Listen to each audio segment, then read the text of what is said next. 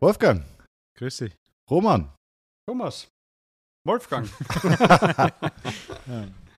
Ja. Freundliche Begrüßung in die Runde. Das ist der erste Roundtable. Ja, ich freue mich. Extra alle zu dir nach Stuttgart angereist. Und Hochdeutsch gelernt beim Herfahren. Ja? ja. Was war das erste hochdeutsche Wort, das du gelernt hast? Oida. das versteht jeder. So. Äh, ja, also ich bin, sorry, ich war gerade noch ein bisschen an der Technik. Ähm, ich bin sehr glücklich, dass wir jetzt heute zu dritt hier gefunden sind. Das ist Montag. Wir haben alle frei und nichts zu tun. Wie kommt es? Wie wir gelernt haben, grundsätzlich, du arbeitest ja eh nur Dienstag bis Donnerstag. Fast gar nicht mehr. Kann man sagen. und Roman arbeitet Montag auch nicht, sondern Roman arbeitet nur einen halben Tag Dienstag, einen halben Tag Mittwoch und einen halben Tag Donnerstag.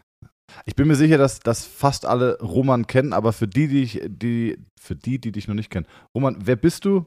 Wo kommst du her? Was machst du? Also, mein Name ist Roman Ballesitz und ich bin 24 Jahre alt, Mhm. mal zwei. Bin seit 21 Jahren Physiotherapeut und spezialisiert auf Unfall, Orthopädie, Neurochirurgie und Sport. Sowohl Profisport wie auch Hobbysportler, wobei wir die fast lieber sind, weil die wollen wirklich. Da ist weniger Politikum drin. Wer die Profisportler? Na, die, die Hobbysportler. Ah, okay, die wollen sagen, wirklich. ich wollte sagen. Die wollen wirklich. Na, die Profisportler natürlich auch. Und ja, und ich habe halt so meine, meine Erfahrungen mit der klassischen Physiotherapie, die mich nicht so glücklich gemacht haben und deswegen habe ich so ein bisschen ein eigenes Konzept kreiert, das auch jetzt in mein neues Buch hineingepackt. Und Für alle Ja. YouTube-Zuschauer, ihr könnt diesen Podcast auch bei YouTube schauen. Wir halten es einmal ein Buch. Äh, wir halten das Buch einmal in die Kamera. Roman Palisitz, Schmerz beiseite. Das ist Mhm. es. Gibt es bei Amazon bestimmt, oder? Ja. Ist sehr gut. Unfassbar gut verkauft in den ersten vier Wochen schon. ja, Der Verlag war ganz äh, begeistert, hast du gesagt. Deswegen vielleicht lieber schnell zuschlagen, nicht, dass die erste Auflage weg ist und dann keins mehr da ist. Ähm, in Wien ist deine Praxis? genau. Also ich habe meine Ordination seit jetzt mittlerweile 15 Jahren in Wien. War zuerst eingemietet bei einem Arzt und dann habe ich zehn Jahre die erste Ordination gehabt. Und weil Wien anders ist, wer in Wien war, weiß, bei der Einfahrt steht, Wien ist anders und Wien ist wirklich anders, ähm, habe ich dann aus der ersten Ordi raus müssen, weil Physiotherapie kein Gewerbe ist und ich aber ein gewerblich Mhm. geführter Nicht-Gewerbebetrieb war. Und geht da rein. Ja. Ähm, und jetzt habe ich seit fünf Jahren die neue Ordination und die ist ein bisschen größer, zu groß, aber passt auch. Und ja, und bin am Mexikoplatz bei der Reichsbrücke. Mexikoplatz 24 wie Weihnachten. Ich war schon vor Ort. Hat mir sehr gut gefallen. Mehr Fitnessstudio als Physiotherapiepraxis. Bei mir auch. Bei mir Stimmt. auch. Ein Viertel Behandlungsraum, also ein Viertel Behandlungsspace, drei Viertel Trainingsraum. Ähm, woher kennt ihr bei euch? Wie habt ihr euch kennengelernt? In Thailand. Yes. Bei der Massage ohne Happy End. Tatsächlich, wir waren zusammen bei der Thai-Massage. Aber da habt ihr euch nicht kennengelernt. Ihr habt euch nicht zufällig da getroffen. Du hast doch irgendwann mal so ein, so ein Seminar auf Thailand in. Thailand gegeben, ne? Aber da musstet ihr euch doch vorher kennen. Du willst doch nicht Nee. irgendeinen ein. Na. Nee, wir waren beide Aber Wolfgang, eingeladen. guck mal, seine Praxis sieht nicht normal aus. Er sieht nicht normal aus. Ja. Du kannst ihn nicht einfach random einladen, ohne dass du ihn kennst. Ich, ich war auch eingeladen. Ich war Ah, nicht der Veranstalter Ich von dachte, ja. dass du der Veranstalter ja, gewesen Es bist. waren, Nein, nein. Bewegungscamp oder sowas, Genau. oder? Ja. waren vier Vortragende, fünf Ja, Vortragende. fünf Vorbereitungen von der Stephen Graves, der hat das jetzt schon zweimal gemacht. Das dritte Mal kommt jetzt im März hoffentlich. Und ist eine super Idee grundsätzlich. Ähm, in der coolsten Location in Koh Samui. Und was da halt für mich das Besondere war, dass die Teilnehmer halt richtig wollen haben. Also die haben sind Urlaub genommen, äh, sind dort hingeflogen und wollten halt wirklich was lernen und das hat richtig Spaß gemacht, dort, dort zu unterrichten. Und wir waren, haben das Glück gehabt, dass wir vor der Eröffnung eines Restaurants haben wir halt die Location verwenden können zum Unterrichten. Und wenn du dich noch erinnern kannst, das war am nagelneuen äh, auf der Plattform im Hintergrund des Meeresrauschen und wir haben dort in der Badehose unterrichtet. Also das war schon, das war schon. Also die Bilder habe ich gesehen, da kannte Ja. ich euch beide, doch ich glaube, dich kannte ich gerade, Wolfgang. Äh, dich kannte ich noch nicht, aber die Ja. Bilder waren Wahnsinn. Ja. Ein mega gutes Konzept. Ich dachte, dass du damals der Veranstalter ja, gewesen Nee, nee, bist. war ich nicht. Ah, okay. Nee, ich war auch eingeladen als Vortragender, aber Location war großartig. Ja. Direkt am Meer, Vortrag in nasser Badehose und Adiletten. Das war damals ein First. Ähm, Das war also echt- die komplette Location war echt, äh, wir hatten mehrere so, so Thai-Massage, Ja. ähm, Läden direkt um die Ecke. Essen war Ja, herausragend. Koh Samui war eine riesen Überraschung. Ich hatte davor schon viel von Thailand gesehen. Koh Samui war ich noch Mhm. nie. Und jetzt im Nachhinein ist tatsächlich Koh Samui ganz oben auf der Liste, finde ich, was Thailand angeht. Ja. Nicht so überlaufen wie andere Orte, natürlich dann Mhm. auch am Wasser. Ähm, dadurch, dass so eine kleine Insel ist, auch ein bisschen Mhm. mehr Wasser als nur so ein klassischer Küstenort. Ähm, ja, war Geil, also weil ich suchte tatsächlich noch eine Reisedestination jetzt für Winter. Ich hatte Miami gedacht, aber Das ist immer ein hartes Kontrastprogramm. Nicht, Ja. dass, ne, Miami Ja. ist cool. Miami ist halt, halt Stadt, während Koh Samui ist halt so verschlafenes Ja. Inselchen. Du kriegst am Flughafen eine Kokosnuss. Ja, also ist super, ja. Aufgeschlagene Kokosnuss zu trinken. Der Flughafen, die, die, Ja, die Immigration, ist, hat nur ein Dach, also keine Wände. Ja, Geil. Du ja, wirst genau. vom, vom Flugzeug zur Immigration mit so Golfcart. geil, Also das ist alles super, ja. Ganz langsam. geil. Ja. Ja. geil. Und du bist jetzt gerade aus Wien angereist. Genau. Ähm, wie sieht deine normale Arbeit aus? Ähm, also ich bin eben spezialisiert auf Unfall, Orthopädie und Neurochirurgie-Patienten und halt sehr viel Sport, sowohl halt im Profi- und, und äh, ähm, Hobbysport. Und bei mir ist es so, dass, dass ich halt gemerkt habe, dass es jetzt auch in den letzten Jahren immer mehr der Stress von den Patienten im Vordergrund steht. Das heißt, die Leute äh, hetzen rein in die Therapie, wollen da in 20 Minuten abgespeist werden und selber auch, wirklich von sich aus viele, und gehen wieder. Ich habe gesagt, na, so arbeite ich sicher nicht. Und das heißt, die Patienten sind angehalten oder fast schon verpflichtet, dass sie 10 Minuten, Viertelstunde früher kommen, um einmal den ganzen Mistkübel draußen zu lassen, sich mal vorzubereiten. Dann machen wir Dreiviertelstunde Therapie und dann alles nochmal wiederholen. Und vor Corona schon und jetzt noch viel mehr war es so, dass die Hauptidee 99% aktiv war. Also aktive Übungen, die ihnen helfen und die die auch daheim machen können und das dann danach nochmal wiederholen. Jetzt mit Corona war das halt so, dass ich gesagt habe, ich habe so Corona-Kurbeln aufgebaut mit so Plexiglaswänden und da war es noch viel mehr, dass wir Übungen angesagt haben und nur wenn es wirklich notwendig ist, dass man dann manuell Therapie macht. Finde ich gut, ist notwendig, aber halt wirklich nur in zweiter oder dritter Instanz. Und zuerst halt aktiv. Was geht aktiv? Turne bis zur Urne. Ja, Turne bis zur Urne, das kenne ich von dir. Aber du warst doch schon mal im Gast, äh, du warst doch schon mal zu Gast bei Wolfgang im Podcast. Ja. Und ich Ja. meine mich zu erinnern, dass du damals gefragt hattest, ähm, was sind deine drei Techniken, die du jetzt mitnehmen würdest. Ich glaube, dass du da Chiropraktik gesagt Ja, hast, ja, oder? das definitiv, ja. Weil du jetzt gerade sagst, so 99% aktiv. Eh, aber es ist ja so, du brauchst halt 100 Prozent. Ja.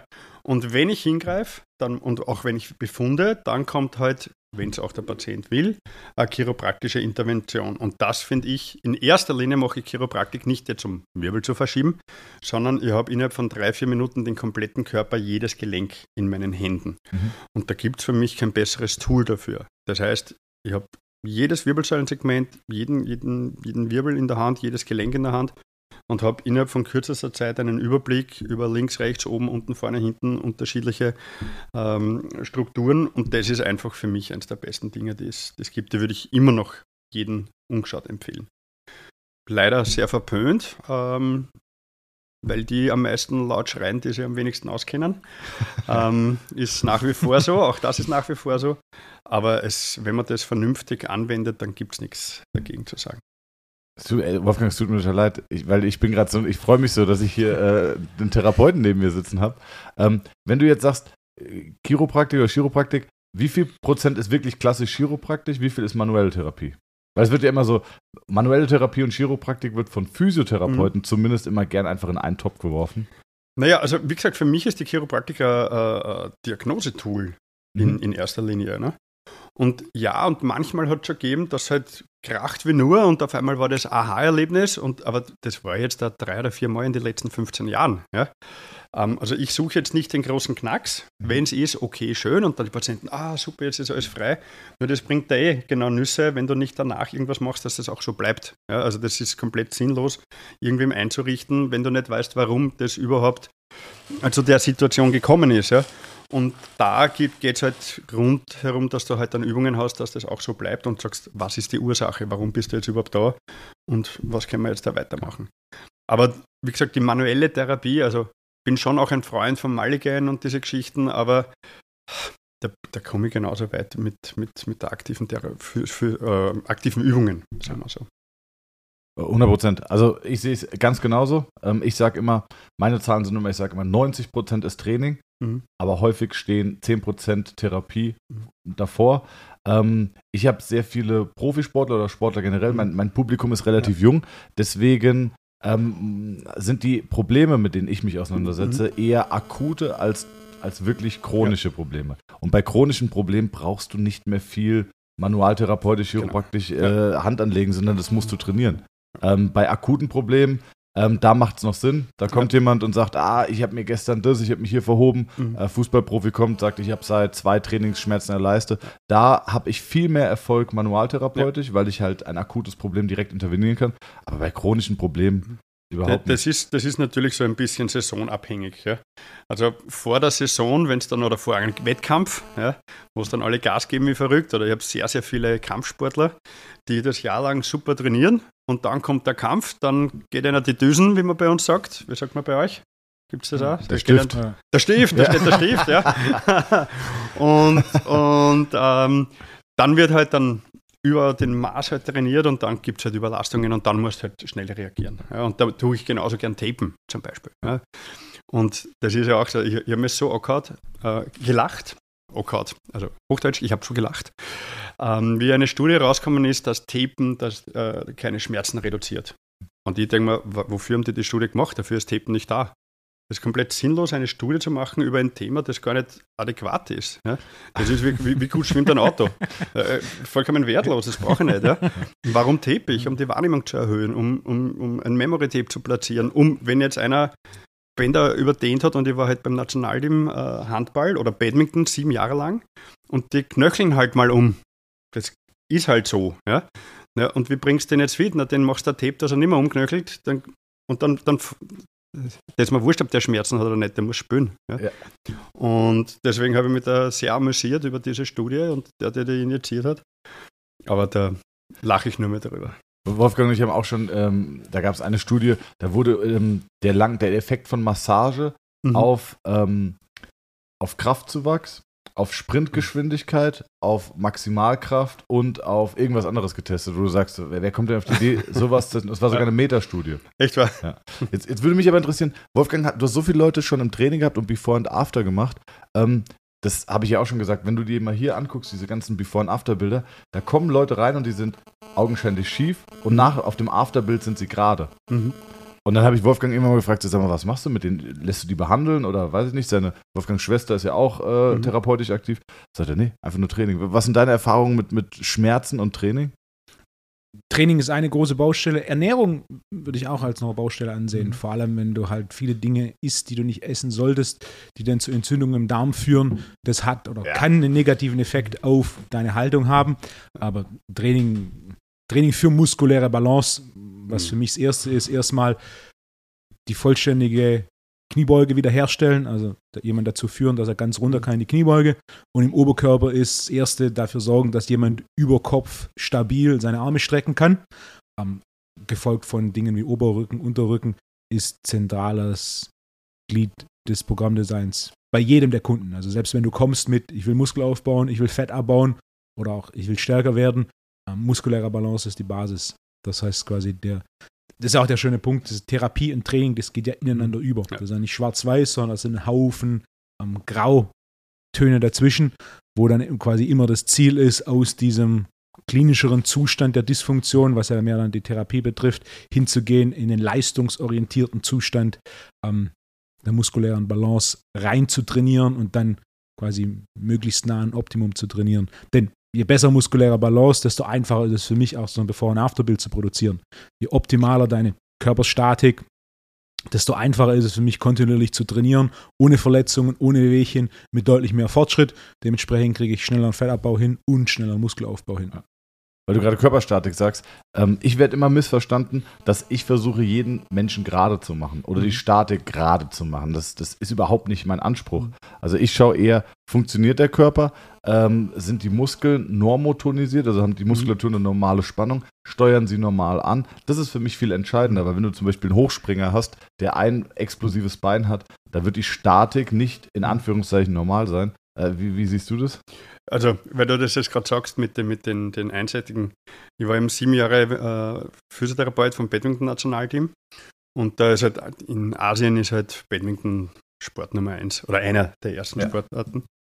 Und das, was ich mich noch erinnern kann, was der größte Unterschied war, Oberschenkelumfang war sieben Zentimeter. Sieben. Ja? Aber das schwächere Bein, wenn du das zuerst gesehen hast, hast du dann, boah, ein Athlet. Dann hast du das andere Bein gesehen, das dicker, weil die sind immer mit, dem, mit der Schlaghand vorne beim Badminton. Ne? Dann hast du gedacht, das ist ein Atomkraftwerk. Ja? Und Wie, dann, was, sorry, was meinst du mit der Schlaghand vorne? Wenn du, beim Badminton ist es immer so, dass du, wenn du jetzt Rechtshänder ja. bist, dass alles, was vorne ist, ähm, bist du mit dem gleichen Bein vorne. Ah, okay, du, ja, okay, du ja, fischst ihn dann so Du machst keine Links-Rechts-Schritte. Ja, ja, okay. Du wärst viel zu lang, nicht wie beim Tennis. Ja. ja. Und du musst bei jedem Schritt eigentlich immer zurück ins Zentrum. Das heißt, du hast so Sternschritte. Und alles, was jetzt vorne ist, Beispiel rechte Hand, ist rechter Fuß vorne. Ja. Und seitlich auch. Und auch Vorhand, jetzt ins Vorhandeck. Und sogar bei der Rückhand, weil wenn du die Rückhand nicht schlägst, dann machst du den Umsprung. Das heißt, du bist eigentlich immer mit dem Schlag, mit dem Schlaghandbein bist du vorne. Und das den ganzen Tag. Beim Training, beim Spiel und und und. Und das heißt, das ist unmöglich, dass du da eine Balance zusammenbringst. Das, das, ist, das, das ist unmöglich. Ja. Nur bei den Asiaten ist es so, dass die halt wirklich bis zu sieben Zentimeter Umfangunterschiede hatten. Das, das muss man sich mal vorstellen. Und dass sich da dann alles verzieht, ist natürlich ganz klar. Nur die haben trotzdem relativ wenig, ganz, ganz wenig Probleme mit ISG, Kreuz und so weiter. Ja. Die haben mehr Probleme mit Sprunggelenk oder Kreuzband oder sonst was. Aber das auch nicht wegen der Dysbalance, sondern weil die, wenn die wirklich am Limit sind und der Puls ist auf, am Anschlag, dass sie halt dann irgendwann mal den Fehler machen und dann halt nicht so landen und halt mit den Rotationen dann halt irgendwie ein Kreuzband sich verabschiedet oder sonst irgendwas. Und da könntest du, wenn du den siehst, bei ein klassischer Physio und sagt, Gottes Willen, der hat Dysbalancen, der ist verschoben, bitte spiel nicht mehr Badminton. Ne? Der dreht sich um und geht, weil das ist ja sein Beruf. Ja. Und ein schlechter Trainer würde sagen, so, oh, das Bein ist viel dünner, das müssen wir jetzt unbedingt ja, ja, genau. auftrainieren, sonst funktioniert das nicht mehr. Ja. Und das war sehr, sehr spannend, äh, das zu sehen. Und, und auch sehr augenöffnend natürlich. Und da waren halt Unterschiede dabei, die waren gigantisch. Aber sehr spannend auch. Ja. Was war deine Erklärung, warum trotz dieser großen Disbalance zwischen links und rechts die, ähm, die Verletzungen gerade im asiatischen Bereich niedriger sind? Die haben, ähm, bei, bei den Indonesiern weiß ich es. Da gibt es die, ich frage mich jetzt nicht, 13 oder 14 Jahre kommen die in einer Akademie. Und in Indonesien kann jeder Badminton spielen, weil es gibt nichts anderes. Da ist SAS für Leichtathletik und es will jeder in die Akademie für Badminton. Und dann gibt es äh, einen, einen Leistungstest. Und ich bin jetzt ja schon zehn Jahre weg vom, vom Nationalteam und das war vor zehn Jahren die Geschichte. Und da haben die 14-jährigen Mädels wie Boom, war der erste Test Drop Jump mit 40 Kilo Langhandel von einem Meter. So, der zweite Test war im, End, im, im Entengang, was die ganz Deep Squat, Entengang. Ein, ein Schritt zurück. 14 Jahre alt, mhm. Indonesien. Ja. Was wiegen die? Danke, dass du ja, fragst. 40 Kilo. Ja, nix. Ja, genau. Ja. Das heißt, die machen mit Körpergewicht. Mhm. Ja. Einen Dropjump von einem Meter. Mhm. Genau. Yes. Und Verletzungsrate? Das, äh, um die 95 bis 98 Prozent. Genau, der nächste Punkt, den ich gemacht hätte, wäre, der eine von den 100, der sich dabei nicht verletzt, ist unkaputtbar. Ja. Genau um das geht's. Okay. Genau um das geht's. Und es geht noch weiter. Dann kommt dieser Entengang, wo du ganz wow. unten bist, mit der Langhantel, mit der leeren, und du gehst in Kreis im, im Turnsaal, bis halt nicht mehr geht. Und die Geschichte war nicht, dass sie die Leistung getestet haben, sondern gesagt, wer gibt auf oder wer fällt raus. Und da bleiben dann über 50, 60, 70 Leute und mit denen kannst du machen, was du willst, weil die sind unkaputtbar. Und das ist so und das ist uroft so, ja. Und ja, ich war ja, jetzt gerade in, in Schileiten, das ist ein Bundessportheim in Österreich, grenzgenial, also das einmal googeln. Bundessportheim Schileiten in der Steiermark, das ist ein Schloss, ein Riesenschloss, nebenbei. Und da haben wir halt auch geredet über Erfahrungen und Geschichten und so ausgetauscht, wie wir es jetzt machen. Und da war mal die Geschichte, dass die Basketballspieler, die tschechischen kommen sind und komplett schwachsinnigstes Training gemacht haben, aber die Nationalteamsportler waren. Und ich habe gesagt, aber wie, warum sind die dann so gut gewesen? Wie sind die ins Nationalteam gekommen? Einfach, weil sie genug Leute haben. Mhm. Und wenn du genug Leute hast, dann fallen 90 weg, 95 Prozent, vollkommen wurscht. Die fünf, mit denen kannst du machen, was du willst. Komplett wurscht. Die überleben das einfach. Ja? Und spielen können sie alle. Ja? Und der, der dann vielleicht noch ein bisschen Talent hat und ein Spielverständnis, der wird halt Nummer eins. Und die anderen werden halt Nummer 5, Nummer 10 oder was auch immer. Ich kenne es selber noch aus meiner Basketball-Vorbereitung mit Frankie, Frankie Ivanovic. Liebe Grüße, wenn du es hörst. Äh, ist jetzt der Trainer von Heidelberg, erste Bundesliga. Ja. Ähm, wenn du da zweite Bundesliga-Vorbereitung äh, hattest, gab es zwei Möglichkeiten. Entweder du verletzt dich schwer oder du bist doppelt so fit wie jeder Gegenspieler. War wirklich so. Ja, also du hast wirklich vor dem, vor, der, vor dem Training hast du im Auto gesessen und hast bist im Kopf durchgegangen und gesagt, fuck, jetzt habe ich Training. War, die Vorbereitung war Horror. Ja. Das System gibt es natürlich in, in verschiedensten Ländern, in verschiedenen Sportarten. Also Ja, Südkorea als Schnelllauf, China in verschiedenen Sportarten, Mhm. Bulgarien im Gewichtheben. Auch früher in der DDR war so ein Ansatz normal. Es funktioniert halt nur, wenn du halt Unmengen an Talent hast und das entsprechend verbrauchen kannst. Und genetisch halt dementsprechend. Ja. Und dann Vom quasi die- Bergbauernhof kommst oder ich weiß es nicht. Ja, die, die Paar aus Ja. oder in, in Russland ringen. Ist auch Mhm. so, dass so zehn die Weltmeister werden. Einer setzt sich quasi durch. Oder wer- werden könnten. Einer setzt sich durch, weil er halt einfach mit diesem extrem hohen Trainingspensum sich nicht verletzt und dann bumm, das Ding gewinnt. Es funktioniert halt nur, wenn du diese Riesenmenge an Sportlern hast und einfach akzeptierst, dass so viele auf der Strecke bleiben. Gehen halt über Leichen. Effektiv, aber nicht intelligent oder Ja. moralisch vertretbar. Roman, wie läuft ein Besuch bei dir in der Praxis ab? Also, Leute kommen und ich mache mal eine Anamnese, physiotherapeutische Anamnese, wobei die zuerst einmal so ist, dass ich die Leute reden lasse.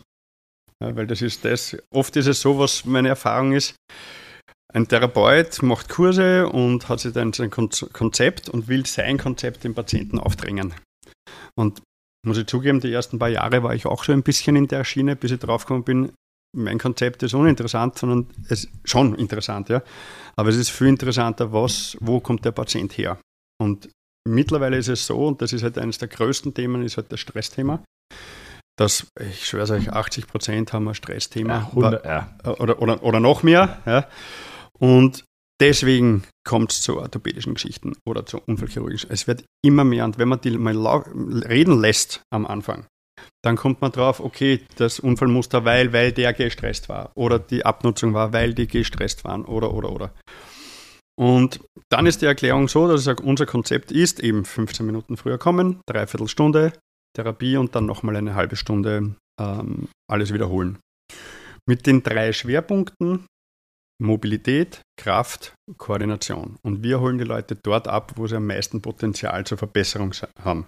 Das heißt, wo sie am schlechtesten sind, aber das sage ich nicht gerne. Ich möchte keine negativen Ausdrücke. Deswegen sage ich, dort, wo du am meisten Potenzial hast, dort holen wir dich ab. Und dann ist es so, dass ich diese Themen schon für eine Therapie blocke. Das heißt, du kriegst ein Mobility-Programm oder ein Kraftprogramm oder ein Koordinationsprogramm. Und ich mische das sehr ungern. Man könnte es natürlich auch fachlich vertreten, dass man es mischt, aber das verste verstehen die Patienten. Das, das, das, einer, der jetzt nicht so viel von Sport kommt oder von so viel Be- Bewegungstalent hat oder Körperwahrnehmung hat, für den ist es leichter zu verarbeiten, wenn er nur Mobility macht, eine Einheit. Und das macht er mal eine Woche. Und dann kommt er und dann macht er nur Koordination eine Einheit. Und danach macht er nur Kraft eine Einheit. Und im Schnitt kommen die Leute mit der ersten Sechserverordnung. In Österreich gibt es halt so Rezepte mit sechs Therapien. Dann haben sie zweimal Kraft, zweimal Mobility und zweimal Koordination. Und das arbeiten sie ab. Dann muss man schauen, wo sie sind. Dann werden die zweite Sechser-Serie ist dann ein bisschen länger vom, vom Intervall her, dass sie halt nur mehr alle 14 Tage kommen. Und der dritte ist dann überhaupt nur mehr alle zwei Monate oder so. Wenn sie dabei bleiben. Ja, weil meistens sind wir zu schnell. Das heißt, den Leuten geht es zu schnell zu gut, weil sie merken, ein bisschen nur Bewegung würde oft schon reichen, dass einer besser geht. Manche checken es, dass das eigentlich der Weg ist und dass sie dann mehr machen sollten. Manche sagen, man bin schmerzfrei, das reicht mir. Aber Schmerzfreiheit ist für mich nie ein Ziel, sondern eine Voraussetzung. Checken viele nicht, was ich damit meine. Ihr, es, ihr wisst, was ich meine. Sagen, ah, was ist dein Ziel? Wir fragen immer nach dem Ziel. Und da kommt sehr oft, na, schmerzfrei. Das kann ja nicht der Leben sein, dass der Ziel Schmerzfreiheit ist. Das, das, ist ja nicht, das kann ja nicht der Ernst sein. Ja, doch, warum? Sag ich. Das ist eine Voraussetzung für das, dass du leben kannst. Am Berg gehen, nach Koh Samui fahren, Basketball spielen oder was, was auch immer, oder mit mit einem E-Auto fahren oder was auch immer. Ja. Und das ist halt so die Geschichte. Und dann, wenn sie lang genug dabei sind, dann wird halt adaptiert. Dann kommen halt natürlich Sachen weg, die er nicht mehr braucht, aufgrund von der Wundheilungsphase oder was auch immer. Und wir machen auch beim dritten, vierten Mal ein sogenanntes Therapiesammelsurium. Das heißt, wir teilen die, die Übungen zu an den, an den Tagen, dass die wirklich geführt sind und genau wissen, an welchem Tag sie was machen. Und wenn ich dann merke, dass die Körperwahrnehmung steigt, dass ein bisschen das Training besser umgesetzt wird, dass ich sage, okay, der hat schon ein bisschen Ahnung von dem, was ich ihm Und dann wird halt weitergearbeitet. Und das funktioniert eigentlich relativ gut. Wir haben die letzten Wochen haben wir auch viel über Stress geredet in, im Mhm. Podcast. Ähm, das ist 100% das, was ich auch wahrnehme. Es kommen Mhm. immer mehr Leute, die gestresst sind. Ja. Immer mehr Leute, die das auch gar nicht mehr merken, Mhm. ähm, weil ja. Stress ja so ein schleichender Ich Prozess ist. Du, du bist ja nicht von heute auf morgen gestresst, sondern Ja. es ist ein schleichender Prozess. Und ähm, ich erkläre das auch immer so, das ist so wie ein Mülleimer, den du eine Zeit lang Mhm. natürlich mit Müll befüllen kannst, Ja. aber du musst ihn auch leeren. Und am besten musst du ihn auch trennen Ja. und dich damit auseinandersetzen, weil ansonsten fängt es an zu schimmeln. Ja. Und das kannst du, das kannst du nicht ignorieren. Ja. Jetzt wäre meine Frage, also ich sehe das ganz genau wie du. Was sind die Mechanismen? Zwei Fragen. Was sind Mhm. die Mechanismen? Woher glaubst du, kommen orthopädische oder Schmerzproblematiken? Also wie, wie entsteht aus einer Stressproblematik eine Schmerzproblematik? Mhm. Erste Frage. Und zweite Frage, äh, habe ich gerade vergessen, würde ich. Achso, machst du ein Stressassessment? Also testest du Leute auf Stress oder ist es einfach dein Gefühl? Weil das würde ich auch gelten lassen. Mhm. Weil wenn du mit Menschen arbeitest, merkst du relativ schnell, Ja. der ist drüber, der ist nicht drüber, Ja. der ist entspannt, der brauch's. Also A, maße ich mir an, nach 40.000 Therapien schon ein bisschen ein Gefühl zu Ja. haben. Ja. also das, das sage ich jetzt einmal. Ne? Und zwar, Das ist aber nicht evidence-based. Wollte ich gerade sagen, danke Wolfgang. Finde ich auch nicht gut. but policy proof. okay. ähm, und du kriegst das mit, der macht die Tür auf und du weißt schon, der, der, der zieht dir die Jacken aus oder der kommt rein und, und, und ist schon hektisch, dann, dann weißt du es eigentlich schon. Die Geschichte ist einfach, dass, dass wenn du jetzt physiologisch vom, vom Stress hergehst, es gibt so viele Parameter, die auch physiologisch sind bei gestressten Leuten. Ja? Das heißt, Gefäße verengen sich um bis zu zwei Drittel. Das ist messbar. Das ist Physiologie. Ja? Das heißt, lange Stress, lange zu wenig Versorgung. Einfach von der Menge her. Das ist ein bisschen eine Milchmädchenrechnung, weiß ich schon, aber ihr wisst, was ich meine. Die Gefäße sind Muskelschläuche, die eine gewisse Elastizität haben. Ich bleibe noch immer bei der Milchmädchenrechnung, weil wir wollen jetzt nicht, also ich will jetzt nicht zu physiologisch werden. Wenn das jetzt eine Kontraktion hat, einen Spasmus um die Hälfte oder zwei Drittel oder ein Drittel, dann ist das ja auch wieder eine Einschränkung. Die Zellen, diese Permeabilität für die Ernährung, weil du mal Ernährung angesprochen hast, das funktioniert ja auch nicht mehr mit Stress. So, das heißt, wenn einer gestresst ist, funktioniert der ganze Körper nur mehr eingeschränkt. Das heißt, die Zelle funktioniert nicht mehr gescheit vom Austausch, die Gefäße, Gefäße sind kontrakt und funktionieren nicht mehr gescheit. Die Regeneration, der Schlaf, es geht gar nichts richtig. Ja? Und dann brauchst du ja nur warten, bis irgendwo ein Ventil aufgeht und dann geht's zabum. Und ob das dann eine Abnutzung ist, orthopädisch, oder dann einfach, du bist mit dem Fokus irgendwo und fällst die Stufen runter oder sonst irgendwas, ja, da brauchst du nur warten. Ja. Ein Freund von mir hat 11.400 Sprünge, Fallschirmsprünge. Und bricht sie den Haxen, also bricht sie das Sprunggelenk mit 11 Schrauben, 12 Schrauben, weil er die Stufen danach runterspringt. Stress, also ja, ja. alles weg, alles super. 11.400 Sprünge, ohne irgendwas, nicht einmal einen eingerissenen Fingernagel. Und dann bricht er den Haxen nach dem Springen, weil er die Stufen runterfährt. Also ich würde Wolfgang übrigens so einen Sprung schenken, falls du da einen Kontakt herstellen könntest. Naja, das, Das- ist limitiert vom Gewicht. Ich habe schon, ich, wollte es schon mal machen, Ja, wirklich? aber es geht nicht. Da bin ich. Das ist meine Ausrede, wenn es irgendwo in einen Freizeitpark geht, sage ich mal. Würde Ja. ich saugern mit, aber 2,3 Meter drei, darf nicht mitfahren. Sorry. Naja, und, und ich Ähm, glaube, beim Fallschirmspringen sind es 120 Kilo, das geht sich nicht aus. okay. Äh, Und Sind 90, 90 oder 100 ist alles, was ich bisher gefunden habe. Wie, wie gehst du mit Stress um, Wolfgang? Testest du auf Stress? Merkst du, dass Leute Stress haben? Passt du Trainingspläne auf Stress an? Und zweite Frage, was wäre deine Erklärung für das? Also Roman hat ja seine Erklärung. Am Ende teilen wir sie uns, aber mich interessiert so, wie erklärst du den Leuten, was da passiert? Stressassessment, klar. Ich gucke mir an, genauso wie Ronan, wie kommt jemand rein, wie verhält er sich grundsätzlich im Gespräch, im speziellen Hautfaltenmessung. Es gibt ein paar Stimmt, Falten, ja, die mit, mit Stress korrelieren. Da weiß ich relativ schnell, welche ist wie hoch und natürlich, welche ist Priorität. Also ein Klassiker, Bauchfalte ist Prio 1. Stressmanagement. Ey, das merke ich wirklich, seitdem du mir das sagst, merke ich das so krass. Die letzten Wochen normal trainiert, normal gegessen, äh, sehr, sehr, sehr viel Stress gehabt und äh, Bauchfalte ging Mhm. hoch. Dann viel Stress abgefallen, einfach ganz normal weitergemacht, Bauchfalte ging brutal runter. Das ist Wahnsinn. oder ein, ein cooler Test ist, Entschuldigung, Ja. cooler Test ist, fang fünf Minuten später an, als die Stunde normal beginnt. 11 Uhr ist Termin und du schaust so und sitzt im gleichen Raum und die Gestressten um 11.01 Uhr schauen schon, um 11.02 Uhr werden schon ganz nervös, um 11.03 Uhr steht die Schweißperle und um 11.05 Uhr, was ist jetzt? Einer der, also das ist Ja, ja. Das ist ein kleine, kleine Ding und Ja. du merkst dann einfach, wie die unrund werden. Ja. Oder lass sie einmal, wenn du das nicht sicher bist, lass sie zehn Minuten auf einen Punkt schauen. Probier es einfach aus. Arbeitsauftrag, Ja. ich gern. Siehst du den Punkt? Ja, schau dir mal 10 Minuten an. Ja, original. Wir nennen das Hirntschechern. Ja. Tschechern ist Ja. ja, Hirntschechern. Habe ich sogar in meinen, He also bei mir kriegt jeder ein Notizheft und da haben wir auch so Stressmanagement. Das ist so die Nasen, wechselseitige Nasenatmung, äh, Wirbelsäulengleiten und Hirntschechern. Du 10 Minuten Hirntschechern, 10 Minuten auf den Punkt. Das mache ich beim Anfang halt nach der Stunde, weil der sagt, jetzt habe ich 10 Minuten, jetzt habe ich Zeit, 100 Euro für eine Dreiviertelstunde für das, dass ich 10 Minuten auf den Punkt geschaut habe. Aber mach das mal. Und ich mache das oft auch bei Kopfwehseminaren oder Stressseminaren, dass ich sage, wir fangen an mit 10 Minuten auf den Punkt schauen. Und da brauchst du nur in die Gruppe schauen. Und die werden wahnsinnig. Die, die, die, die, die rennen am Rad. Ich würde wahnsinnig werden. Wie erklärst du den Leuten, was Stress macht? Ah, ich erkläre nicht so viel. Okay. Sondern mein Ding ist, Stressmanagement zu verbessern. Also e- ein Punkt, den ich, den ich oft mal sage, vor allem wenn jemand kommt, von wegen, ich muss Stress reduzieren, Hm. sage ich, läuft nicht. Äh, Stressreduktion ist Illusion, Stressmanagement ist die Lösung. Das heißt, mein Ding ist, wie kann ich über Training und dann auch natürlich vor allem über Ernährung, Mikronährstoffe und Schlaf dafür sorgen, dass jemand mit Stress besser umgehen kann. Denn je besser du gegessen hast, je Mhm. optimaler du mit Mikronährstoffen versorgt hast und je besser du geschlafen hast, äh, desto besser gehst du mit Stressor X um. Das kann, weiß jeder, wenn du lange nichts gegessen hast oder wenig geschlafen hast, kommt Stressor X und du reagierst deutlich stärker drauf, Okay. als wenn du ausgeschlafen bist, gut gegessen hast und dann kommt Stressor X und ist so, Ja. okay, finden wir jetzt eine Lösung. Ne? Ich glaube, dass das wirklich ein krasser Punkt ist, der vor allem in der Therapie brutal unterschätzt wird, äh, weil wir Therapeuten immer so, was können wir tun, ähm, aber was muss der Patient tun? Ich glaube echt, wenn du ausgeschlafen bist, also Mhm. Schlaf ist eines der meist unterschätzten Regenerationstools, das es gibt. Regelmäßige Schlafrhythmen, äh, sieben bis acht Stunden Schlaf ist, ist ein, ein, eine wahnsinnige Veränderung. Aber ich nehme das auch wahr, was du sagst. Es kommen immer mehr Leute, die brutal gestresst sind, die du anguckst und sagst, okay, wir sagen immer, du, der ist drüber. Mhm. Also mit drüber meinen wir, Ja, ja. das Nervensystem ist übererregt Mhm. quasi.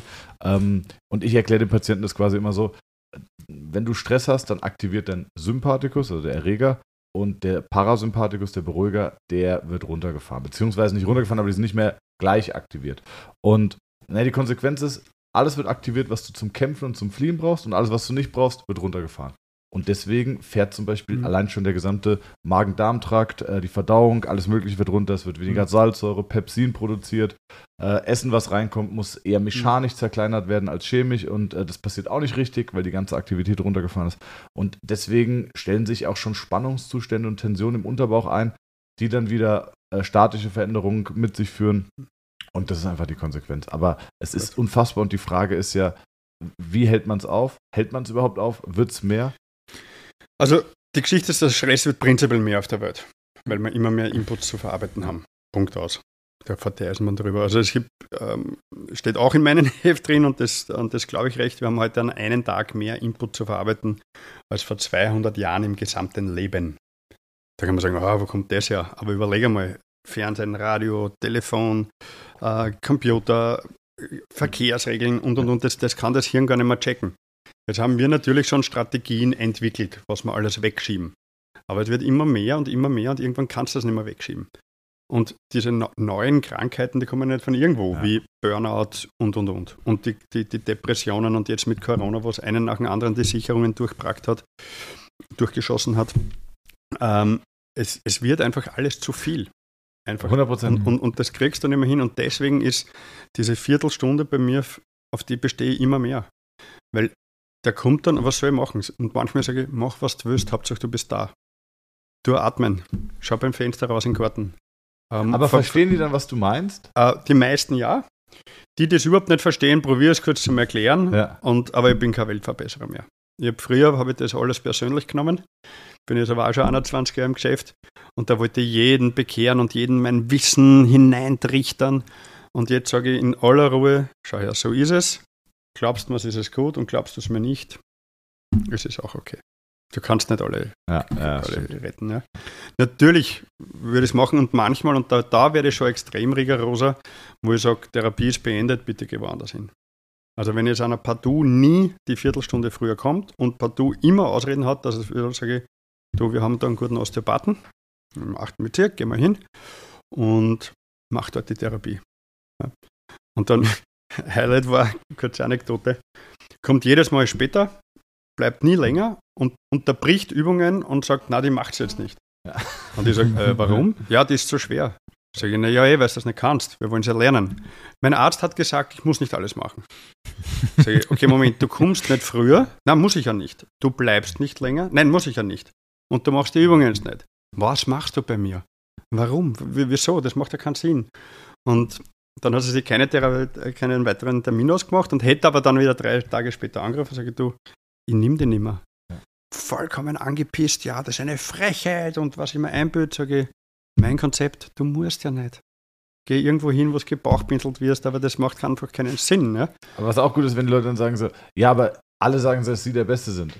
So, so, ja, aber kennst du das so? Ja. Na, ab, ab, ab, ab, ab, ab genau, also, die, die, Verantwortung abgeben. Genau, alle sagen, alle sagen, ich muss zu ihnen. So, ja, aber du hältst nicht an mein Konzept. Ja, ja, aber trotzdem ja, sagen genau. alle, ich muss zu dir. Das bringt nichts. Und deswegen, also diese Viertelstunde für die, die das einhalten, da merkst du schon richtig einen Unterschied. Und oft sind die dann drin und, und dann merkst du, jetzt kommen sie runter und dann kannst du ganz anders arbeiten. Ja. Ganz anders. Und auch das länger bleiben. Ja. Und jetzt alles nochmal. Was, echt, haben wir die Zeit? Sag ich, ja, wir haben die Zeit. Ganz in aller Ruhe, mach das nochmal und so weiter. Und das funktioniert auch. Und das glaube ich, dass das ein großes Tool ist, warum es halt fun großteils ja. funktioniert bei mir. Ich würde sagen, dass ich, ähm, ich ziehe natürlich meine Patienten an. Ich habe, wie gesagt, sehr viele Sportler, junge Leute, mobile Leute mit häufig akuten Problemen. Mhm. Und ähm, da braucht man es nicht so viel. Deswegen würde ich sagen, 10% meiner Patienten sind Menschen, die chronische, die aufgrund von chronischen Schmerzproblematiken zu mir kommen. Aber dann nehme ich mir auch die Zeit und sage so, du musst anfangen, runterzukommen. Auf die Couch legen, Fernsehen gucken, bringt nichts. Das ist keine Entspannung. Mhm. Dein Körper, deine Muskeln entspannen vielleicht. Du liegst bequem, aber es entspannt dein Nervensystem nicht. Das muss aktiv passieren. Mhm. Das Simpelste, was du tun kannst, meditieren. Äh, ja, okay, ähm, wie mache ich das? Lad dir Headspace runter. Das ist, ja, ich mag das, weil es nicht esoterisch ist. Mhm. Und es ist gut bewertet und die Leute sehen das und okay. Ähm, und das machen sie eh nicht. Und dann setze ich mich in der hin, nimm Therapiezeit und sag so, jetzt meditieren wir zusammen. Ja, wie? Gib mir dein Handy, du lädst dir Headspace runter, nicht mit meinem. Ich hab das, ich weiß, wie es geht. Du mhm. lädst es dir runter. Wir starten mit Grundlagen 1, zack, hinlegen, setze ich mich hin, gucken wir uns an, machen die Augen zu, meditieren 10 Minuten. In ihrer Therapiezeit, weil ich weiß, dass das Beste ist, was dieser mhm. Person hilft und sie es alleine den, den Anfang Nimm niemals finden würde. Und ja. deswegen gucken die mich an und sagen so, ja, und dafür komme ich jetzt hierher. Ja, dafür kommst du her, weil ja. du es alleine nicht machst. Also ich ja, mache genau das Gleiche, ähm, weil man, wenn man, wenn man sich wirklich mit dem Menschen auseinandersetzt und auch ein Menschenmensch mhm. ist, ähm, dann, dann merkt man, dass das ein Riesenproblem ist. Ja. Das ist ja zum, zum Beispiel auch bei der progressiven Muskelentspannung nach Jacobson. Also einfacher geht es ja nicht mehr. Anspannen, entspannen. Und am Anfang haben wir gedacht, warum gingen die Leute am Wochenende dorthin? Das, das habe ich ihnen in 10 Sekunden erklärt. Nur, sie haben ein Wochenende das dann durchgemacht und dann wissen sie, wie das wirkt. Und dann machen sie es. Ja, wenn du sagst, anspannen, entspannen funktioniert, macht es keine Sau. Ja. Ja, und du musst die Leute echt dazu zwingen, dass sie halt beispielsweise sowas machen. Und wenn sie es dann spüren, dann ist die Chance groß, dass sie es halt dann auch selber umsetzen. Ne? Was ich, du kriegst Leuten besser eine rostige Spritze für 3000 Euro verkauft, die brutal wehtut, als äh, die den Stress reduziert, als wenn mhm. du ihnen sagst, pass auf, kostenlos, jederzeit mhm. anwendbar, mhm. tut nicht weh. Ähm, nee, kriegen sie nicht. Was ich mittlerweile mache, ist, ähm, ich empfehle Fascial Stretching. Sage ich, das Beste, was du machen kannst, mhm. ist meditieren mhm. oder andere Formen der, der Entspannung. Aber wenn du das nicht hinkriegst, das Einzige, was jemand für dich tatsächlich machen kann, ist Fascia Stretching. Mhm. Lass dich stretchen, Nervensystem fährt runter. Äh, Großartig. Ja. Und du wirst bewegt. Und du wirst bewegt, genau. Es ersetzt nicht Meditation, aber es kommt dem sehr, sehr nah und es ist mhm. wirklich gut. Meditation ist ja mehr Nervensystem, während der Vorteil von dem Stretching ist ja auch, du hast ja die Bewegungskomponente, weil für viele Leute ist natürlich auch ein Stressor, sich nicht zu bewegen. Wenn du irgendwie jemand ja. bist, der im Laufe eines Tages 800 Schritte macht, dann ist definitiv nicht bewegen ein Stressor für dich. Das heißt, bewegt zu werden, gleicht das wieder aus. Was ich oft erkläre, ist für diejenigen, die das Stressmanagement-Ding noch nicht so ganz drin haben, basierend auf Training. Mhm. Eine der größten Hürden mit Stress ist, Stress ist gut, Stress ist wichtig, Stress ist Leben, aber du musst von dem Stress regenerieren. Und im Alltag ist für, ist für die meisten mehr, mehr, mehr, das noch, das noch, das noch, das noch. Wenn du es mit Training vergleichst, wenn du viel Fortschritt machen willst im Training, wie viel trainierst du? Eine Stunde viermal die Woche oder sechs Stunden jeden Tag? Sechs Stunden jeden Tag. Jeder, der ein bisschen Historie und ein bisschen Erfahrung im Training hat, weiß, ey, mit sechs Stunden jeden Tag, da bin ich einfach nur platt, da passiert gar nichts. Exakt. Weil du nicht von regenerieren kannst. Und genauso ist es auch mit Alltagsstressoren zu viel ist nicht automatisch mehr, sondern mehr ist mehr. Das heißt, du brauchst mehr Ruhephasen, du musst mehr Ausgleich schaffen, ob das jetzt mehr fürs Nervensystem ist über Meditation oder Mhm. über sowas wie zum Beispiel Stretching oder einfach auch für jemanden, der den ganzen Tag nur sitzt, einfach, einfach mal schwitzen. Ja. Das ist Stressmanagement. Einfach einen Sport zu machen, der dir liegt, bei dem du wirklich schwitzt, ist ausgezeichnetes Stressmanagement. Und das kann so simple Sachen sein wie die Sauna, was kein Sport ist, aber zumindest schwitzt du mal. Um einfach ein bisschen nicht nur kognitiv, sondern auch körperlich einen Ausgleich zu dem Stressohr deines Alltags zu haben. Schlaf ist natürlich der größte, Ernährung ist ein großer, aber dann auch so Bewegungs- oder Meditationsformen oder Lesen oder einfach nur Musik hören. ne? Um so einen Ausgleich zu schaffen, um vom Stressor deines Alltags regenerieren zu können. Denn selbes Spiel mit dem Training. Wenn du viel trainierst, aber nicht davon regenerierst, dann ist das Training, es macht einfach nur müde, du fühlst dich nicht gut Mhm. und Ja, vorangehen tut gar nichts. Ja, ich kenne es auch. Was machst du aber jetzt? Jetzt kommt jemand und sagt zu Wolfgang, Before and After möchte ich unbedingt machen. Du guckst ihn dir an, siehst, fuck, es ist nicht realistisch, du bist völlig drüber, der möchte es unbedingt machen. Wie handhabst du das? Trainingsfrequenz ist das Erste, was ich angehe. Im Zweifel weniger. Als wir noch viel Personal Training gemacht haben, hatten wir unter anderem zwei Einheiten die Woche, drei Einheiten, vier Einheiten die Woche Sessions. Vier Einheiten die Woche habe ich seltenst Tag 1 angenommen. Selbst die, die machen wollten, habe ich gesagt, lass mal dreimal die Woche starten. Nach zwei Monaten reden wir nochmal drüber. Wenn du sagst, hey, ich komme noch eine Einheit mehr, machen wir es. In den meisten Fällen war nach zwei Monaten, ah, ich bleibe bei drei, denn es ist für die meisten schon viel, die drei unterzubringen. Ja, Das ist Trainingsfrequenz. Ich habe welche, die trainieren einfach nur zweimal die Woche. Ich hatte sogar schon mal einmal einen Kunden, der so einen Alltag hatte, wo ich sage, wir machen keine einzige Trainingseinheit. Wenn du am Wochenende zu Hause bist, spiel ein bisschen Fußball mit deinem Sohn im Garten, ähm, häng dir eine Klimmzugstange auf und jedes Mal, wenn du vorbeiläufst, machst du ein paar Klimmzüge. Das sind ein paar Minuten Training die Woche, aber mehr läuft einfach nicht, weil der hatte wirklich einen Alltag. Also Ja, ja. wir reden von einer 100-Stunden-Woche mit Fliegen, interkontinental, alle zwei Wochen. Von, ne, so. Der den Alltag, der wirklich, wirklich voll war. Das heißt, mein Ding war, ich will jetzt noch nicht noch einen zusätzlichen Stressor mit viel Training. Denn Training ist auch ein Stressor. Danke, das ist nämlich, das ist nämlich ein Ja. super Punkt. Es Genau. kostet Energie. Ne? Im Englischen heißt es Workout. Es ist Working out. Es ist Ja. Energie verbrauchen. Ja. Ne? Und da will ich ein bisschen Bewegung für den Alltag, aber dann, ne, wenn du zu Hause bist, mach was, was auch wieder quasi Energie aufbaut, was den Akku auffüllt, anstatt jetzt noch mehr zu trainieren. Also mit eine der ersten Geschichten, die Roman mir erzählt hat von seinem eigenen Training, die mir hängen geblieben sind, waren eine Stunde Trainings morgens, ähm, zwölf Stunden als Physio arbeiten, eine Trainingsstunde abends. Und es hat funktioniert. Er hat mir ein Foto gezeigt, er war in Shape. Warum? Weil er darauf hingearbeitet hat. Wie viel Prozent der Bevölkerung sind imstande, morgens eine Stunde zu trainieren, dann zwölf Stunden zu arbeiten und dann wieder nochmal eine Stunde zu trainieren? Wie viel, wie viel Prozent der Bevölkerung arbeiten? 50 Prozent? Wie viele arbeiten mehr als acht Stunden? Wahrscheinlich 20 Prozent? Äh, Äh, fuck, das schafft keiner. Ja, aber Das ist aber auch ein guter Punkt, den du gerade machst, weil wenn wir über Stress reden, was ist denn überhaupt Stress? Naja, Stress ist eigentlich alles. Stress ist Beziehungsstress, Mhm. Leistungsdruck auf der Arbeit. Stress ist äh, sind Belastungs, belastungsapplizierte Reize in Form von Rennen, Springen, Ballsportarten, Krafttraining. All das ist eigentlich ein riesiger Stresspulk. Und egal, in welchem Bereich du zu viel bekommst, die Summe der Stressoren macht. Im Endeffekt alles, was Energie verbraucht. Das ist wie- ähnlich wie beim Auto, du kannst fahren, aber wenn, der Tank ist irgendwann leer und dann solltest du wieder tanken. Ansonsten Was fährst du nicht mehr. Was mir immer hängen geblieben ist, ist, als du mir gesagt hast, ähm, wenn du Bodybuilder triffst, dann sind das alles richtig entspannte Jungs. Ja. Ne? Mhm. Hast du gesagt. Weil Ja. die trainieren, schlafen, essen. Ja. Ja. Es geht auch nicht anders. Das sind die, die Ja. den ganzen Tag so, so da, ich bin hart gehen. Nee, nee, nee. Du regenerierst einfach nicht optimal und das ist im Regelfall zwei primäre Komponenten. Erstens, du isst zu wenig. Ne? Aber dann sagen sie, nee, ich esse mega viel. Das ist dann die eine Mahlzeit am Tag, wo sie sich Ja. überfressen, das Gefühl haben, ich platz gleich und dann haben sie das Gefühl, ich esse auch viel. Ja. Ich habe regelmäßig ne, Kalorien tracken, macht Sinn in gewissen Situationen, macht wenig Sinn aufgrund der Ineffizienz in vielen anderen. Ähm, ich, gelegentlich mache ich es für ein paar Tage und ich habe regelmäßig so, ich esse genug Protein. Okay, track mal für drei Tage. Dann nach drei Tagen tracken, was hast du im Schnitt am Tag Protein gegessen? 120 Gramm am Tag, so 1,5 Gramm Protein. Aber das ist doch das, was man empfiehlt, oder? Für die Ziele, die du hast, reden wir von dem Doppelten bis zweieinhalbfachen davon. Ah, okay, aber das ist ja dann richtig viel. Ja. Ja. Und auch der durchschnittliche Bodybuilder, der, der kann essen. Also es, gibt, es gibt die Jungs, die dann auch entsprechend Muskelmasse aufbauen. Der isst einfach ein Kilo Hühnchen auf einmal und 500 Gramm Reis, Trockengewicht. Dazu das Abendessen. Ne, und hat danach dann nur zwei Stunden später so wieder so leicht Hunger. Das heißt, du brauchst nicht nur das Essen und dann brauchst du natürlich auch tagsüber. Wenn du den ganzen Tag von, von einem ins andere und hier und das noch machen und hier noch da und ne, da, da regenerierst du nicht. Und größere Mengen an Muskelmasse aufbauen, du musst einfach, du setzt einen kurzen Reiz, das ist dein Training, und den Rest der Zeit adaptierst du an den Reiz. Das heißt, im Idealfall, der Muskel wird größer. Machst du Krafttraining bei dir in der Praxis? Ähm, du für die Patienten? Ja.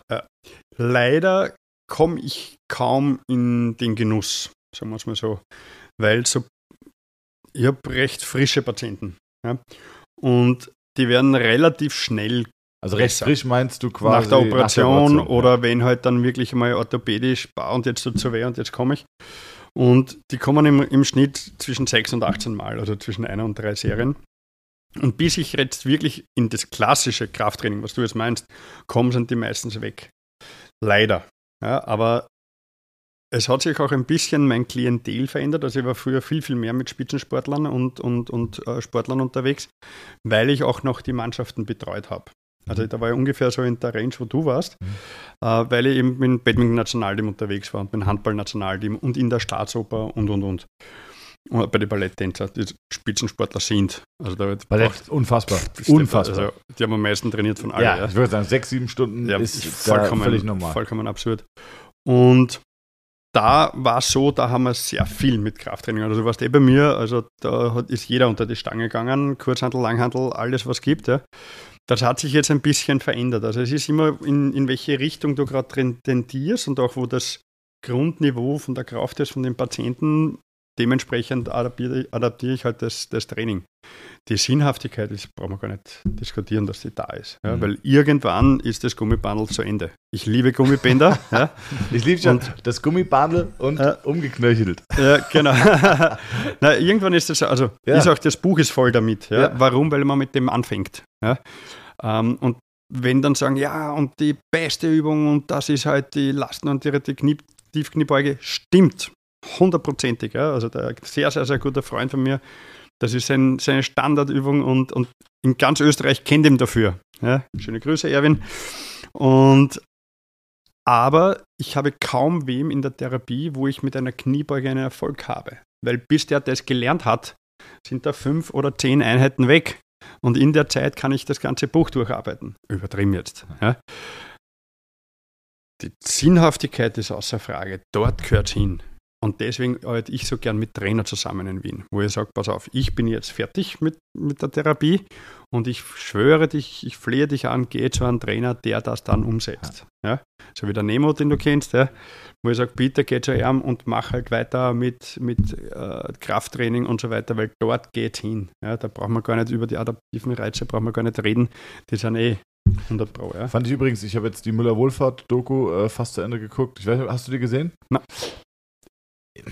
Also ist nicht weltbewegend, aber ist auf jeden Fall entertaining und ganz gut. Mhm. Äh, und der sagt auch von Anfang an Bewegung, Bewegung, Bewegung. Für Bindegewebe, Mhm. für alle Ja. passiven Strukturen, für Knochen, für Kapsel, für, für, für Ja. alles, äh, für Homöostase, für alles Bewegung. Training. Und er sagt Ja. auch Training und Sport. Ich glaube, er sagt weniger Training, aber er sagt Sport.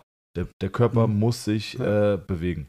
Und das ist halt leider immer noch so extrem äh, verpönt. Ja, warum muss ich mit Eisen arbeiten und so weiter? Weil es die Leute nicht checken. Und da muss ich jetzt leider ein bisschen gegen, gegen, gegen die Physiotherapie reden in Österreich. Nein. Es wird noch immer Aber nur gegen die in Österreich, nicht gegen die in Deutschland. äh, ein Die Deutschen machen das ganz anders. Äh, es wird noch immer keine Kniebeuge unterrichtet. Doch, wir hatten welche bei uns im KGG-Unterricht. Und zwar Langhantel, Gewicht auf einer Seite, Mhm. auf der anderen keins. Ja. Der Vorteil ist, wurde mir erklärt, wenn du runtergehst, das Gewicht rechts zieht dich nach rechts und damit machst, trainierst du nicht nur die Beine, sondern auch die gesamte linke Rumpfseite, Mhm. ähm, die quasi isometrisch verhindert, dass du lateral flexierst nach rechts. Und ähm, also da muss ich sagen, da ist Deutschland schon weiter als Österreich. Äh, Ja, ja. Also jetzt bin ich, jetzt bin ich aber neidig. Ja. Jetzt, jetzt bin ich angefressen. Aber nicht ganz runter, nicht ganz runter. ja, ja, Nicht genau. Nur bis zur Hälfte. Genau. Nur bis zur Hälfte. Ey, meine KGG-Ausbildung. Liebe Grüße an die SFO in Frankfurt. Danke, danke dafür. Hat, äh, also mehr Geld und Zeit habe ich in meinem Leben noch nicht aus dem Fenster geschmissen. Liebe Grüße. Na, es ist, es ist halt wirklich so, dass ich sage, das, ich, ich verstehe es einfach nicht, warum die noch immer da, da, da wird halt, ah, wir sind jetzt Bachelor und was, was der Teufel, was alles. Also nur, dass der, Ja. der Titel da ist. Es wird keine Kniebeuge unterrichtet, es wird ganz ehrlich, es wird nicht einmal Liegestütz unterrichtet. Nicht, dass jetzt die Liegestütz die, die, die eierlegende Wollmilchsau ist, aber ein Physio sollte schon wissen, wie ein gescheiter Liegestütz zu instruieren geht und vielleicht einmal vorzeigen. Ja? Also ich mache in ganz Österreich Vorträge und da sind auch oft Physios dabei und da denken wir, puh, puh, puh, puh, Ja. Immer noch der Wahnsinn mit Knie vorschieben, ja, nein. Also ich, ich Ja. lösche alles, ich will es gar nicht mehr diskutieren. Das Oder- geht mir ja schon. Zweiter Punkt Ja. ist äh, Bankdrücken, Beine hoch. Hey, ist doch schon gut. So. Kommt von Physiotherapeuten in meinen Ja. Seminaren. Neben, tiefe Kniebeuge hat sich in Ja. meiner Blase rumgesprochen, auch durch. Wolfgangs Präsenz. Aber dann kommt bei mir immer wieder, ja, Bankdrücken, Beine hoch. Äh, entlaste doch die Lendenwirbelsäule. Leute, du hast doch gar keine Belastung auf der Lendenwirbelsäule. Du hast überhaupt keine Belastung auf der Lendenwirbelsäule. Das spielt doch gar keine Rolle. Ja. Aber ist nicht gut für den Rücken. Boah, Also, das, das, ja, Wolfgang, in deiner Blase findet das nicht mehr Ja, statt. nee, Aber in das ist- unserer Ja, ja. Blase ist das, Ja? ist das, ja, ja, das ist täglich. Absolut. Da muss man ein Buch schreiben, das beste Bankdrücken. Wahrscheinlich. Wird ein dünnes Buch, aber ja. ja. Aber ich muss sagen, ähm, die Kniebeuge ist die Mutter aller Übungen. Also Ja. Wolfgang predigt immer, aber es ist wirklich so. Ich, ich sage immer, die Kraft eines Baumes liegt in den Wurzeln Mhm. und jeder Patient muss früher oder später eine Kniebeuge machen. 100 Prozent. Ich habe jetzt eine Ja. 73-jährige Frau, die zu mir regelmäßig kommt. Mhm. Die kam mit Rücken- und Knieschmerzen angefangen, konnte auf dem Squatboard von Wolfgang ähm, Mhm. fünf Kniebeugen, nicht wirklich tief, mit Festhalten vorne an der Stange, die quer im Mhm. Rack lag, hat sich hochgezogen, fünf Stück. Mittlerweile macht sie dreimal acht mit zwölf Kilo Kurzhandel vor dem Körper, Mhm. fast ganz runter. Ja. Und wenn du sie anfasst auf der Bank, sie, für sie beginnt die Therapie immer auf der Bank. Mhm. Also lege ich sie kurz hin, gucke und sage, alles gut, jetzt geht's los. Ja? Und deswegen habe ich jede Woche auch ihr Bein in der Hand. Da sind richtig Muskeln drauf gekommen. Richtig Muskeln mit 73. Und dann merkst du, Alter, da Mhm. Ja. passiert noch richtig was. Ja. Also ich habe hab auch eine Patientin gehabt, die war knapp 80 und ist gekommen wegen der Osteoporose. Und da hast du halt verschiedene Messpunkte. Ich schätze, das ist ähnlich in Deutschland, also im Radius und im, beim, bei der Hüfte. Und jeder Punkt war hochosteoporotisch. Nach vier Jahren war nur mehr ein Punkt mit Osteoponie. Und die haben wir echt unter die Stange. Also zuerst mit dem Holzstabel und am Schluss dann halt wirklich mit der 20er-Stange. Und die hat echt Gas gegeben. Ja. Und da war sie noch und da sind sie zuerst gekommen und haben gesagt, ja, also was ich mir da jetzt einbilde und der Wahnsinn, ich kann doch jetzt da nicht die, die, die Urli, also Urgroßmutter Urli, sagt man bei uns, also mit der Handel da und, und die hat jetzt da blaue Flecken auf der Schulter gehabt und ich sage, jawohl, und ich, bist du verrückt? Und sage, ja, aber das Beste, ja. Und, ja. und das war der Beweis dafür, ja. Und, Ja. und das hat ihr Spaß gemacht. Ja. Und, aber das musst du halt dann, ja, das musst du halt rüberbringen. Ja. Aber das ist, ist, es, es ist noch viel Aufklärungsarbeit, sagen wir so. Apropos Aufklärungsarbeit. Warum, warum, was hat es mit diesen Hemden auf sich? Die sind wunderschön. Nein, die sind nicht schön. Also deswegen, Ja, ich komm kein jetzt. Gemecker über Geschmäcker. Aber nein, warum, warum, warum dieses Hemd? Wo kommt das her? Ähm, Das kommt aus Hawaii. das kommt original aus Hawaii. Wirklich? Von einer Olympiasiegerin, von einer Snowboarderin. Also das Hemd muss ich sagen, finde ich wirklich gut. Ja, aber ich ich, habe auch genau. Hemden gesehen, die ich, aber wie gesagt, kein Geschmäcker. Na, ich war beim Perform Better Summit in, in Deutschland einmal und da war eine Olympiasiegerin in Snowboarden, eine Österreicherin, und war dort und hat sich das angeschaut und war dann auch mal bei mir in Wien für eine Therapie. Und ich habe mir gedacht, puh, ob der das jetzt gefallen hat, weil die hat sich nicht mehr kreiert und ich habe gesagt, ist es okay, ist nicht. Und dann ein Jahr später hat sie, hat sie sich gemeldet über Insta und gesagt, sie ist gerade in Hawaii, was habe ich für eine Größe? Hat ich 1,76? Nein, also Kleidergröße, sage ich. Medium. Na, ähm, und hat mir dann drei Hawaii-Hemden geschickt. Das war schon sehr cool. aber warum das Hawaii-Hemd? Ja, Weil es einfach schön ist. Ja. okay, man kriegt sie. Eine Na, Frage, die es mich, gibt die schon- mich lange beschäftigt und die an das Thema anknüpft. Was ist das häufigst gespielte Schlagerlied in deiner Ordination? Ähm, Peter Alexander, wunderschönes Mädchen. Bald sind wir ein Pärchen. Was war da das Ding? Das war auch in dem Podcast. Leute, also, falls ihr euch gerade fragt, warum, warum, warum Hemd? Schaut auf YouTube rein. Roman tritt auf mit wunderschönen Hawaii-Hemden. Das Ja. war gerade das Thema. Und Wolfgang fragt gerade nach der Musik, weil ich glaube, hört euch auf jeden Fall auch mal den Podcast an mit Wolfgang und Roman, der vorangegangen ist. Äh, das war irgendwie wegen GEMA-Gebühren. Hast du dich entschieden? Oder was war das Ding? Äh, Bei uns heißen es GIS-Gebühren, ja.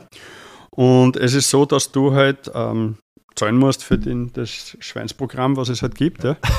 Und jetzt muss man sich vorstellen, wenn man jetzt Radio hört in Österreich. Um 8 Uhr hast du Dienstbeginn oder fangst du an. Dann fängt es einmal an, jede halbe Stunde mit den Schauernachrichten, dass irgendein Politiker irgendeinen Scheiß gemacht hat oder gelogen hat oder irgendwer erschossen worden ist. Korruption. Korruption in Österreich, nein, also Gottes Willen. Und gibt es einen mit so großen Ohren. aber der ist jetzt eh abmontiert, hoffentlich. Ähm, und dann hast du Werbung ohne Ende und alle halben Stunden kommt das gleiche Lied. Und dann kommt ein Kontrolleur von, kommt der Kontrolleur von der GIS, also ich weiß gar nicht, was die Abkürzung heißt, aber halt, dass man halt nochmal zahlen muss. Und die musst du nicht in, in deine Wohnung reinlassen. Das habe ich zum Glück gewusst. Und ich mache die Tür auf und der ist ungefähr so in deiner Größe, so 2,30 Meter oder so. Und jetzt schaut er rauf und der sagt, ja, haben Sie die Gießgebühr? Und sagt, was wollen Sie da? Ja, und Kontrolle, sage ich, kannst du wieder gehen? Und dann habe ich mir gedacht, okay, das kannst du jetzt nicht ewig so hinzögern, dass der alle Wochen kommt und dich kontrolliert. Ich habe gesagt, okay, Radio weg. Und was willst du hören an Musik? Also jetzt der Techno, da wirst du aggressiv. Lounge-Musik, da schlafe ich ein. Was, um, was ist das? Ach, Lounge-Musik. Lounge, Lounge-Musik ist nicht Hochdeutsch, aber nicht gibt. Lounge-Musik, ja.